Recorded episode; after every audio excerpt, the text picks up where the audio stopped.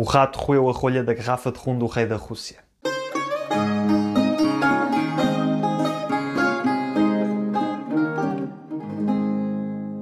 Olá pessoal e bem-vindos de volta ao Português with Leo. Hoje vai ser um dia divertido porque vamos aprender 10 trava-línguas portugueses. O que é um trava-línguas? Um trava-línguas é uma expressão popular constituída por uma sequência de palavras cuja pronúncia é difícil. O objetivo é dizê-lo rápido, sem pausas e, obviamente, sem cometer erros. Em inglês diz-se tongue twister. Tenho a certeza de que quando eram mais novos, os vossos pais, professores e amigos vos ensinaram muitos trava-línguas e, apesar de ser difícil, é divertido tentar dizê-los o mais depressa possível. Os trava-línguas são uma excelente forma de melhorar a pronúncia e a dicção em qualquer língua e por isso hoje vamos trazer de volta essas memórias de infância e vamos fazê-lo em português. Para este episódio, vou pronunciar cada trava-línguas duas vezes, primeiro rápido e depois devagar, e depois vou explicar o que é que o trava-línguas significa. Sugiro-vos que tentem pronunciar cada trava-línguas depois de mim, primeiro devagar e depois progressivamente mais rápido, e não se sintam mal se se enganarem, porque muitos portugueses também se enganam. Os trava-línguas são difíceis até para os falantes nativos.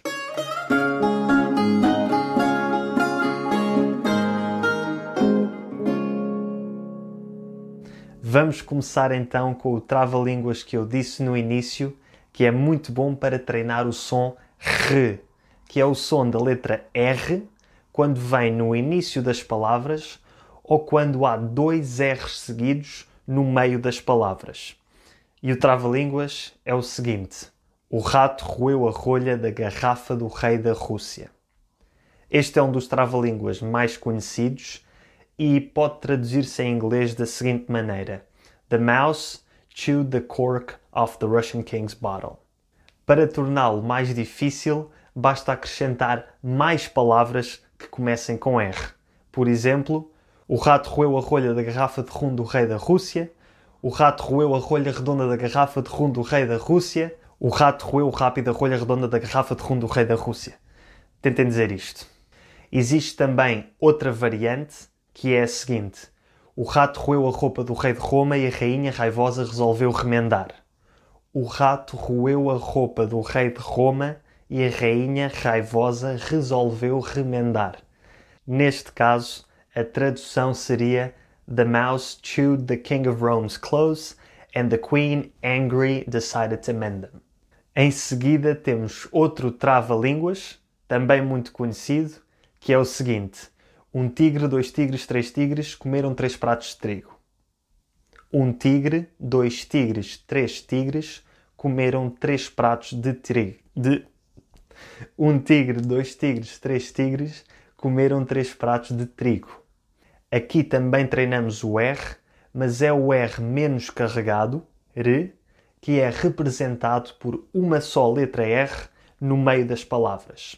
Em inglês, isto seria One tiger, two tigers, three tigers ate three plates of wheat. Outra variante seria três tristes tigres. três tristes tigres comeram três pratos de trigo ou três tristes tigres tragaram três pratos de trigo. Três tristes tigres tragaram três pratos de trigo.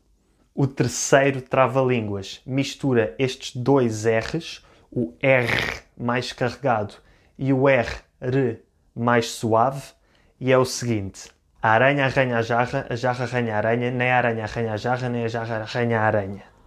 A aranha arranha a jarra, a jarra arranha a aranha. Nem a aranha arranha a jarra, nem a jarra arranha a aranha.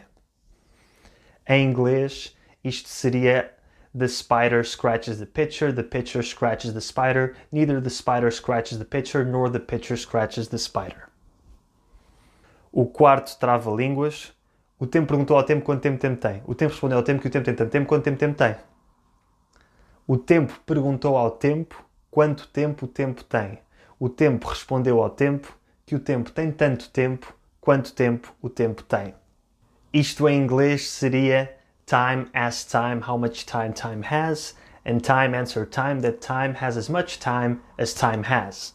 Outro trava-línguas, mais ou menos do mesmo estilo, na mesma onda, é o seguinte. Estava para passar, mas não passou porque passou quem passou. Se não passasse quem passou, passava, mas como passou quem passou, não passou. Estava para passar, mas não passou porque passou quem passou. Se não passasse quem passou, passava. Mas como passou quem passou, não passou. A tradução deste trava-línguas seria algo como They were about to pass but didn't pass because they who passed passed. If they who passed hadn't passed, they would have passed, but because they who passed passed, they didn't pass. Próximo trava-línguas, e este é um que eu lembro-me que era muito popular na escola quando eu era criança. Se percebeste, percebeste. Se não percebeste, fins que percebeste para os outros perceberem. Se percebeste, percebeste. Se não percebeste, fins que percebeste para os outros perceberem que tu percebeste. Percebeste? Se percebeste, percebeste. Se não percebeste, fins que percebeste para os outros perceberem que tu percebeste. Percebeste? Em inglês isto seria If you understood, you understood. If you didn't understand, act like you understood, so that others may understand that you understood. Understood? Como puderam ver, estes últimos três trava-línguas foram uma espécie de repetição da mesma palavra. Primeiro tempo, depois passar e depois percebeste. Os próximos dois trava-línguas são trava-línguas que a minha mãe me ensinou quando eu era miúdo e são os seguintes. Em cima da torre estava um pardal parda palrar. Parda pardal pardo palra, palra tu que eu palrarei que sou o palrador del rei. Em cima da torre estava um pardal pardo a palrar. Parda pardal pardo par... Não sei porque é mais fácil para mim dizer rápido do que devagar. Em cima de uma torre estava um pardal pardo a palrar. Parda... em cima de uma torre estava um pardal pardo a palrar. Par... Em cima de uma torre estava um pardal pardo a palrar. Par... Palra. Em cima da torre estava um pardal pardo a palrar. Palra, pardal pardo, palra. Palra tu que eu palrarei, que sou o palrador de El Rei. Em inglês isto seria Atop a tower, a brown sparrow was jabbering. Jabber away, brown sparrow. You jabber, I jabber, because I'm the king's jabberer. Não faz muito sentido. E o próximo trava-línguas faz ainda menos sentido, porque é com palavras inventadas e por isso não vou traduzir para inglês, vou só dizer em português. Havia uma mafagafa que tinha dois mafagafinhos, morreu uma mafagafa, ficaram os mafagafinhos a mafagafar sozinhos. Havia uma mafagafa que tinha dois mafagafinhos, morreu a mafagafa, ficaram os mafagafinhos a mafagafar sozinhos. O penúltimo trava-línguas é curto, mas é mais difícil do que parece, porque serve para treinar alguns sons muito típicos da língua portuguesa e que não são muito fáceis quando se está a aprender, que são o som se, x, j e z. E o trava-línguas é o seguinte: casa suja, chão sujo. Significa dirty house, dirty floor. Casa suja, chão sujo. Casa suja, chão sujo. casa suja, chão sujo. É curtinho, mas tentem dizê-lo rápido e vão ver que não é fácil. Finalmente, o último trava-línguas é um trava-línguas divertido porque se nos enganarmos acabamos a dizer um palavrão, ou seja, uma palavra feia, uma asneira, uma swear word. E é o seguinte: fui ao mar colher cordões, vindo do mar cordões colhi.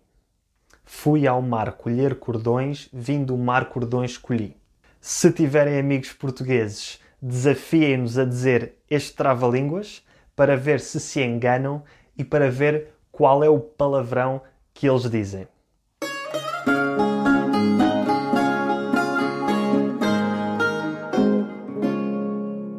Espero que tenham gostado deste episódio e mais uma vez recomendo que comecem por treinar os trava-línguas devagar e depois progressivamente mais rápido. Até para a semana e boa sorte a treinar os trava-línguas.